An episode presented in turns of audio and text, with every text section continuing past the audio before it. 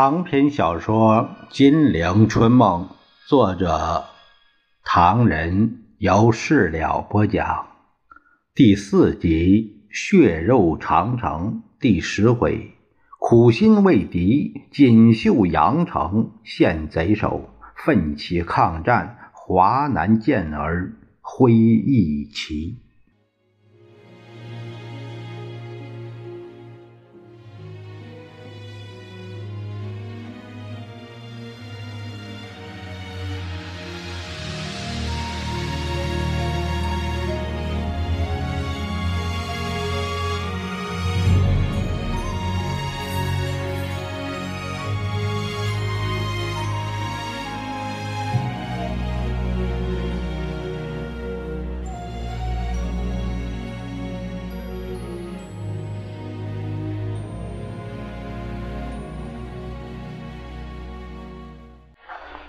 不，陈布雷猛地上前一步，有所诉说。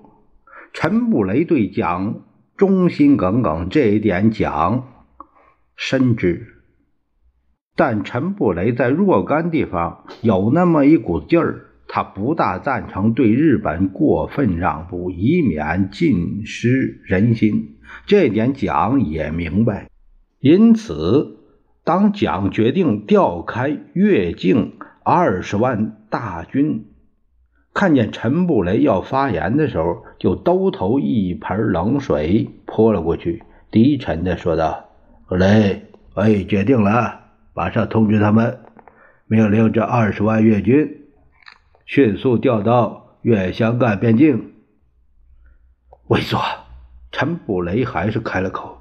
布雷以为目前不能这样做。上个月的情报已经告诉我们，九月初日方在华南的特务人员曾集中台湾举行会议，计划犯我华南土肥原，且在这个会议之后，由上海南下到台湾厦门一带秘密活动。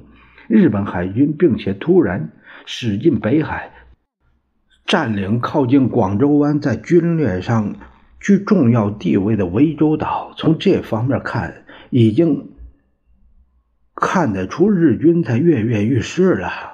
陈布雷提高了嗓门何况最近日本国内有所变化，日本亲英外相羽环一成被迫去职，近卫池田也进一步向板垣屈膝。主张南进的日本少壮派军人气焰更高，向华南发动战事愈有可能啊！我们在这个时候撤退军呢，华南的大军会不会？不会，我说不会。布雷，这些情报不管真假如何，我这样做自有道理。现在，打到现在。你可曾听说美国、英国出来说话？啊，只有苏联肯帮忙。美国不也借钱给我们吗？宋美龄插嘴。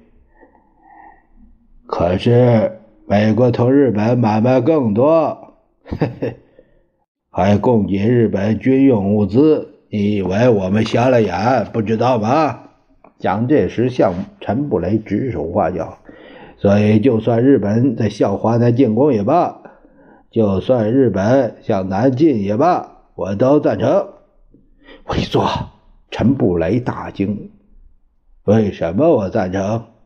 英美法在华南有重大利益，日本如果攻打华南，会得罪西方国家，因此我闭着眼睛断定日本不会冒这个险。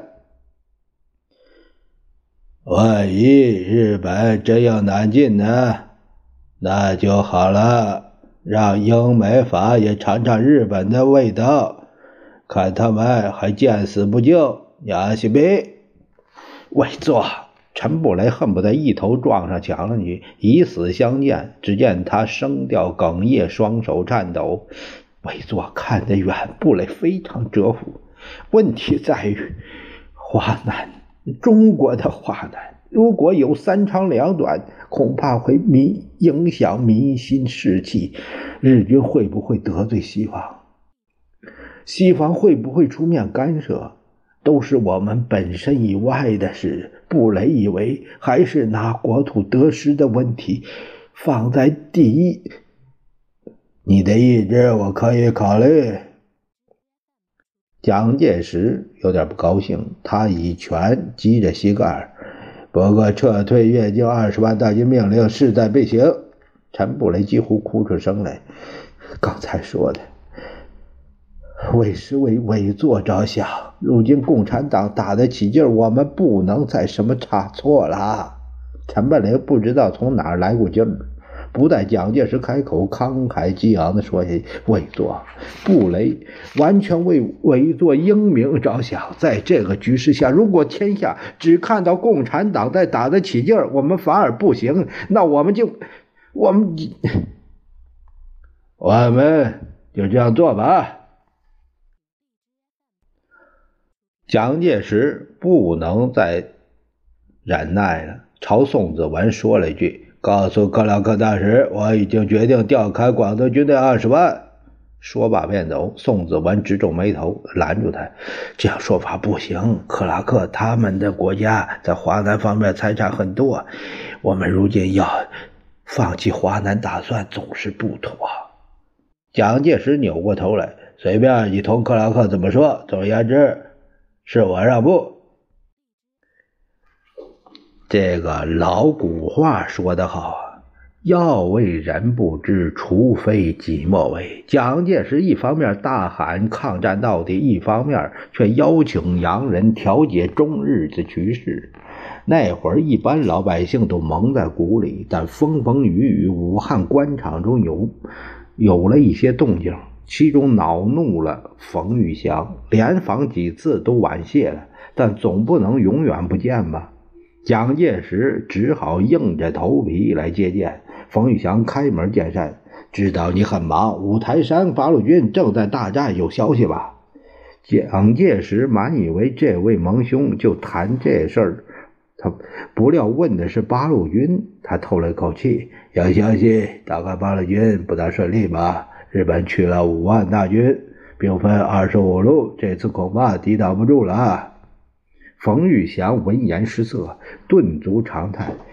这情形使蒋介石感到奇怪。大哥听说八路军败了，这么难过？你错了。冯玉祥挪动身子，长叹一声：“今天早晨消息，八路军大战五台，不但没打败，还把敌人大围攻给粉碎了。八路军在广陵易县、来源、铺平打了好几个大胜仗。”五万日本兵不但毫无所得，还损失一个旅团长长冈宽志少将和清水正亚两个连队长。你真是不知道这个消息，还是？蒋介石十分尴尬，他支吾了一阵子。他们告诉我的是八路军打打败了。冯玉祥见他又把责任往部下肩上推。这再叹了一口气，我找你好几次，目的就想告诉你，八路军在华北打得好，我在华南打得怎么样啊？听说要把部队往边境太平无事的地段撤，有这事儿吗？蒋介石实在答不上来，直瞪眼。冯玉祥叹了口气，嗨。哎呀，你不要说了，我今天啊来提醒你，华南千万不要撤退。人家八路军在五台打大胜仗，我们不能做孬种，叫天下人笑掉大牙。蒋介石支不着说：“日本并没有向广东进兵。”你又错了。冯玉祥拍了拍手掌，双手往那膝盖上一撑。目光锐利，注视着这位七弟。这种局势谁都看得到，你怎么想？你怎么不想一想？广州是华南第一商铺，真是车水马龙，人员富凑啊，是中外交通的枢纽。广。中如果让人敌人得去了，一方面可以断绝中外的交通，以窒息中国抗战；一方面可以由此发展北京、武汉，达到北平，造成一条连贯中国大陆的走廊，并可以以此为基地，向南洋扩张势力，实行他的南进计划。英国不会同意。是啊。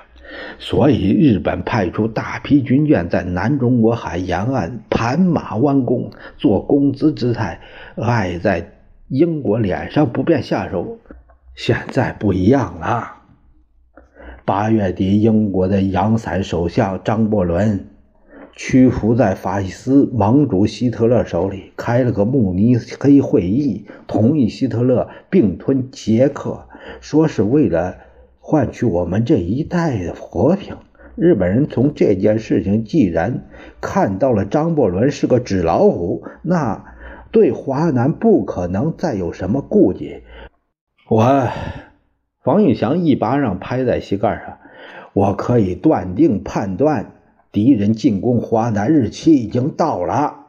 蒋介石冷汗直流，他强作镇静。大哥说的是，国际局势瞬息万变，说不定不。冯玉祥大叫起来：“看错了！我虽然是个大老粗，但……”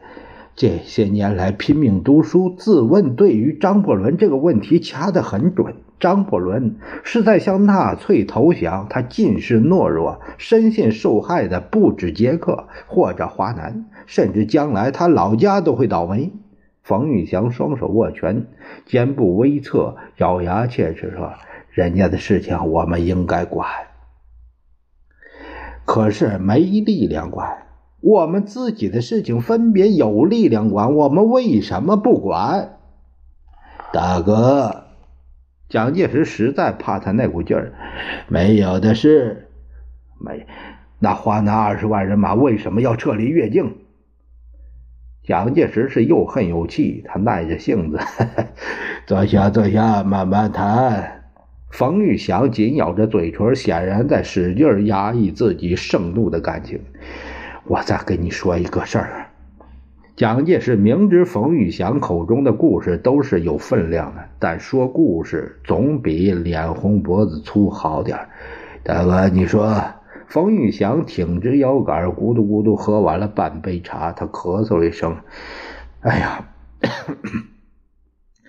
我今天说的是三国还辽，在满清光绪年间。”满清政府甲午战败，把辽东半岛割让给日本。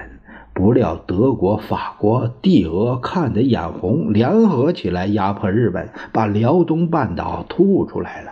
啊，我还以为你讲《三国志》的故事，原来是法、德、俄三国和辽东半岛啊！呃，有趣有趣，还没完。哎呀，这个。德法俄三国拿着这个功劳和满清政府换取了东北的铁路铺设权、哎矿山开采权、大连、鲁顺的租界权、中越边境湄公河一带的领土权、云南两广矿山开采权、思茅河口的贸易权、胶州湾的租界权，这个权那个权，失去了多少权呢？满清政府昏庸糊涂，以为表面上收复了辽东半岛，遮掩遮掩自己失去的面皮，即使付出了百倍代价，他也干。蒋介石似有所悟，欲言又止。冯玉祥透了口气：“我，讲完了故事，谈谈目前的事吧。我在外面听说，有人邀请英法德大使重演《三国还辽》旧戏。”举行和平会议，重造远东局势，有这事儿吗？没有，绝对没有。如果有了呢？我们当年结拜兄弟为的是什么？绝对不是为了看中国灭亡，把中国灭亡，你说是吗？是的。那我又问你，外传二十万大军撤离越境，如果属实，乃是华南沦陷。那这样做是不是有人师承满清故制，请英法德出面斡旋，对日本暗让一步，故意把越军调离广州，以示与日亲善之意呢？如果这样，那可真算是苦心为敌了。蒋介石一身冷汗，没有的事，绝对没有的事。冯玉祥突然一不发一言，他长叹一声，抹抹眼睛，悄然而去，一句话也没说。事实发展的很快，敌人北围五台的计划破产，南取广州的行动马到成功。蒋介石抽调越境二十万大军后，广州防务空虚不在话下。于汉谋等眼见蒋介石不像存心同日本拼命的样子，也是心中有数。沿海一带当时简直陷入了无警戒状态，日寇入粤，但却还有一股惨痛的插曲。原来广东东江一带盛产乌金，乌金是炼钢必须的原料。由非驴非马的军事委员会统治销售，那些大佬同司令啊之类的有着巨力的勾结，勾勾搭搭，形成了炽烈的走私之风。这点早经敌探汉奸看在眼里，于是布下一个阴谋，假意说加以愿意加倍的价值购买大批乌金，通过大天二的关系。同驻军密侦妥当，议定在香港议价取款，驻防大亚湾和大鹏湾的第一百五十一师部三个团到期果然喜洋洋的共赴香港，他们的长官也三天两天到香港纵情声色，乐不思悦。这三个团长在港同买方。签约成交所得支票系迟三天支付，而且只有一纸，于是一起留下大玩特玩。这个我们需要交代一点：大亚湾和大鹏湾为广东东江海防前线，大亚湾在东，大鹏湾在西，北面越淡水就是惠阳。驻军的三个团长离防，只剩下旅长温淑梅一人。日寇内定，进犯华南日求，武装干部中将见计得逞，于是，在十月十二凌晨四时二十分，集中日舰三十余艘，以舰上大炮猛轰大亚湾北面的。澳头下铺地方及附近小岛，一面派遣陆战队在大亚湾的碾山、澳头、大鹏湾的葵浦、沙头角以东地区强行登陆。下浦本是惠阳最大的渔业港，与平海、澳头呈品字形，有公路可通碾山、淡水。守军幺五幺师莫西德部的。温淑美女三个团长都在香港取款，指挥乏人，一塌糊涂。十三日早晨便失了淡水，当天百余架日机飞往淡平、惠淡、惠海、惠平、惠章、宛章等公路，广九、广汉等铁路，惠阳、博罗、增城、石龙、新塘等城镇残酷轰炸，形势十分严重。咱们单说惠阳，一日之间被炸了八次，全城大火化为灰烬。十四日，日军兵分两路，一路沿惠章公路攻广九路，一路由白芒花侵惠阳。十五日晨，惠阳失守，淡水日军也向镇龙推进，经廖仲恺先烈的故乡鸭子埠，西侵广九路的。樟木头车站，广州警备司令到这时才宣布戒严。到二十日，这一仗简直如秋风落叶，摧枯拉朽。日军已经迫近广州了。第四战区副司令长官于汉谋却接到蒋介石一个电报，一干人等以为最高当局一定是龙颜大怒，严令抗战。不料于汉谋读完电报，扭头就跑。驻军虽不成话，广东人民的爱国热情却可歌可泣。二十日那一天，广州青年男女自动报名登记参加保卫广州巷战的，一日之间超过了四万三千人，民气激昂，可痛无人领导。广州军事当局平时巡街戒严、搜身、捕匪、包堵、包娼、走私。没有一件不是神气活现的，大摇大摆。听说日寇攻来了，只恨爹娘少生两条腿儿既谈不上充分组织发动，更说不上临时予以武装，充实保卫广州的力量。唯一的表现就是破坏。二十一日早晨二时，广州市内突起大火，海珠桥即遭炸断，市区重要建筑物好多处都被烧毁。广州守军在黎明逃了个精光，把四万多广州青年气得抱头大哭。当天下午四时三十分，日寇机械化部队坦克军队三千人由石龙沿广九路西侵入广州市区。三十分钟后，敌寇主力三万由增城经公路抵达广州锦绣羊城，遂告失守。有良心的国民党文武官员，尤其是广东籍的，在武汉闻此噩耗，无不伤心落泪。一般中国同胞的悲愤更不待言。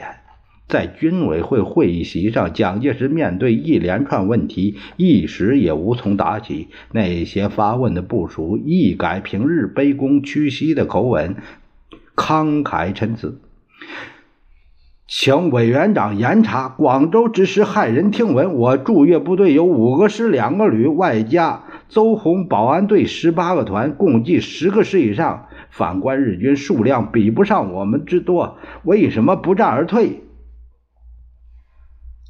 请委员长严查日寇侵越之前，越军守军已达到三十万，为什么在局势紧张的情况下，二十万人马反而走开？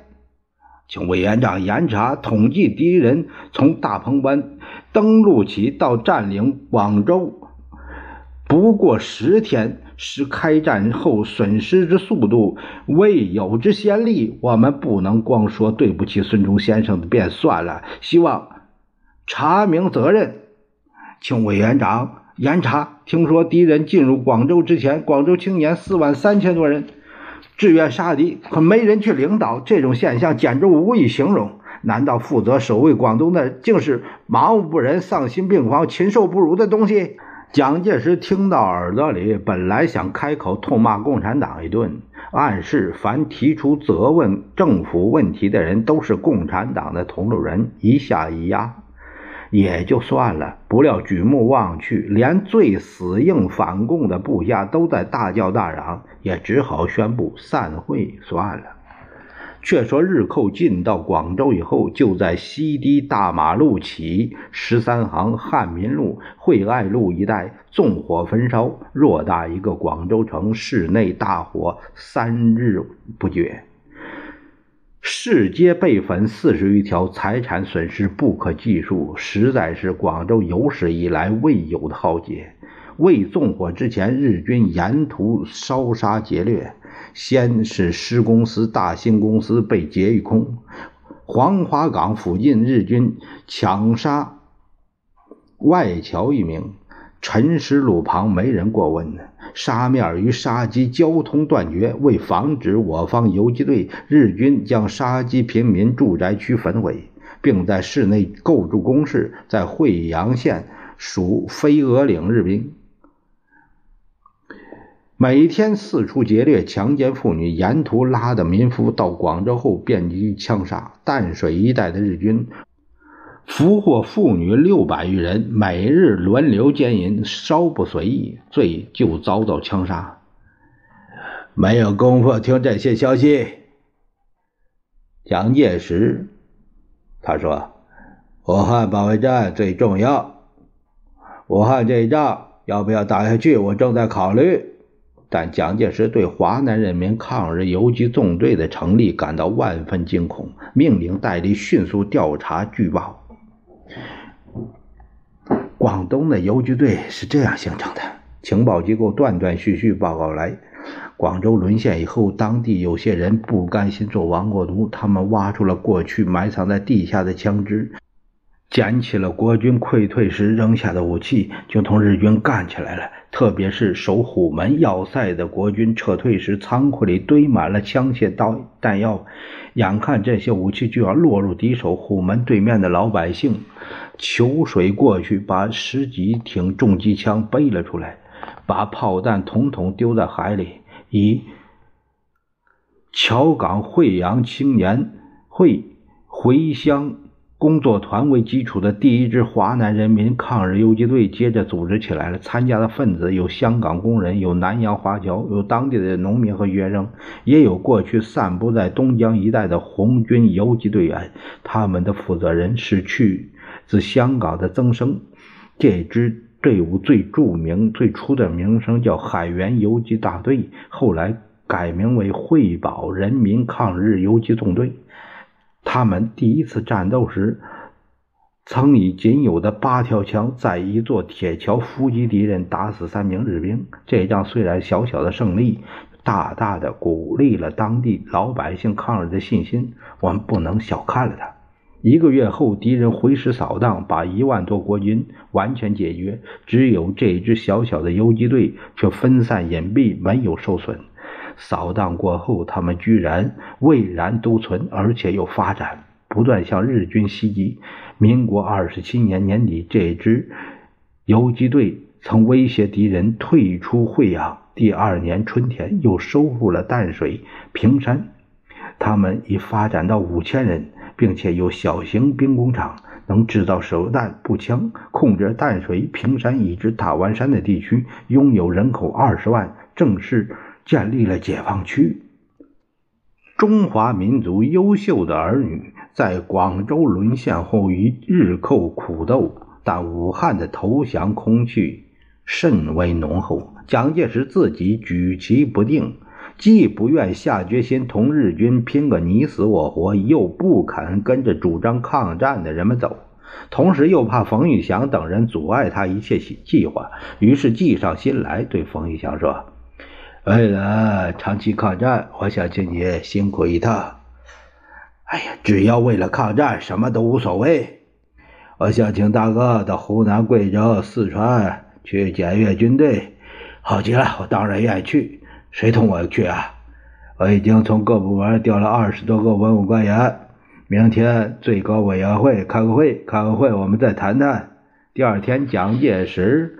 当真在武昌军事委员会同冯玉祥话别，汪精卫、白崇禧也在座。冯玉祥说了一遍如何进行检阅以及那二十多人团体生活的计划之后，趁机勉励蒋介石说：“我希望此行能帮我们抗战到底的决策。”蒋介石哼哼哈哈的附和着。那边的汪精卫却问白崇禧。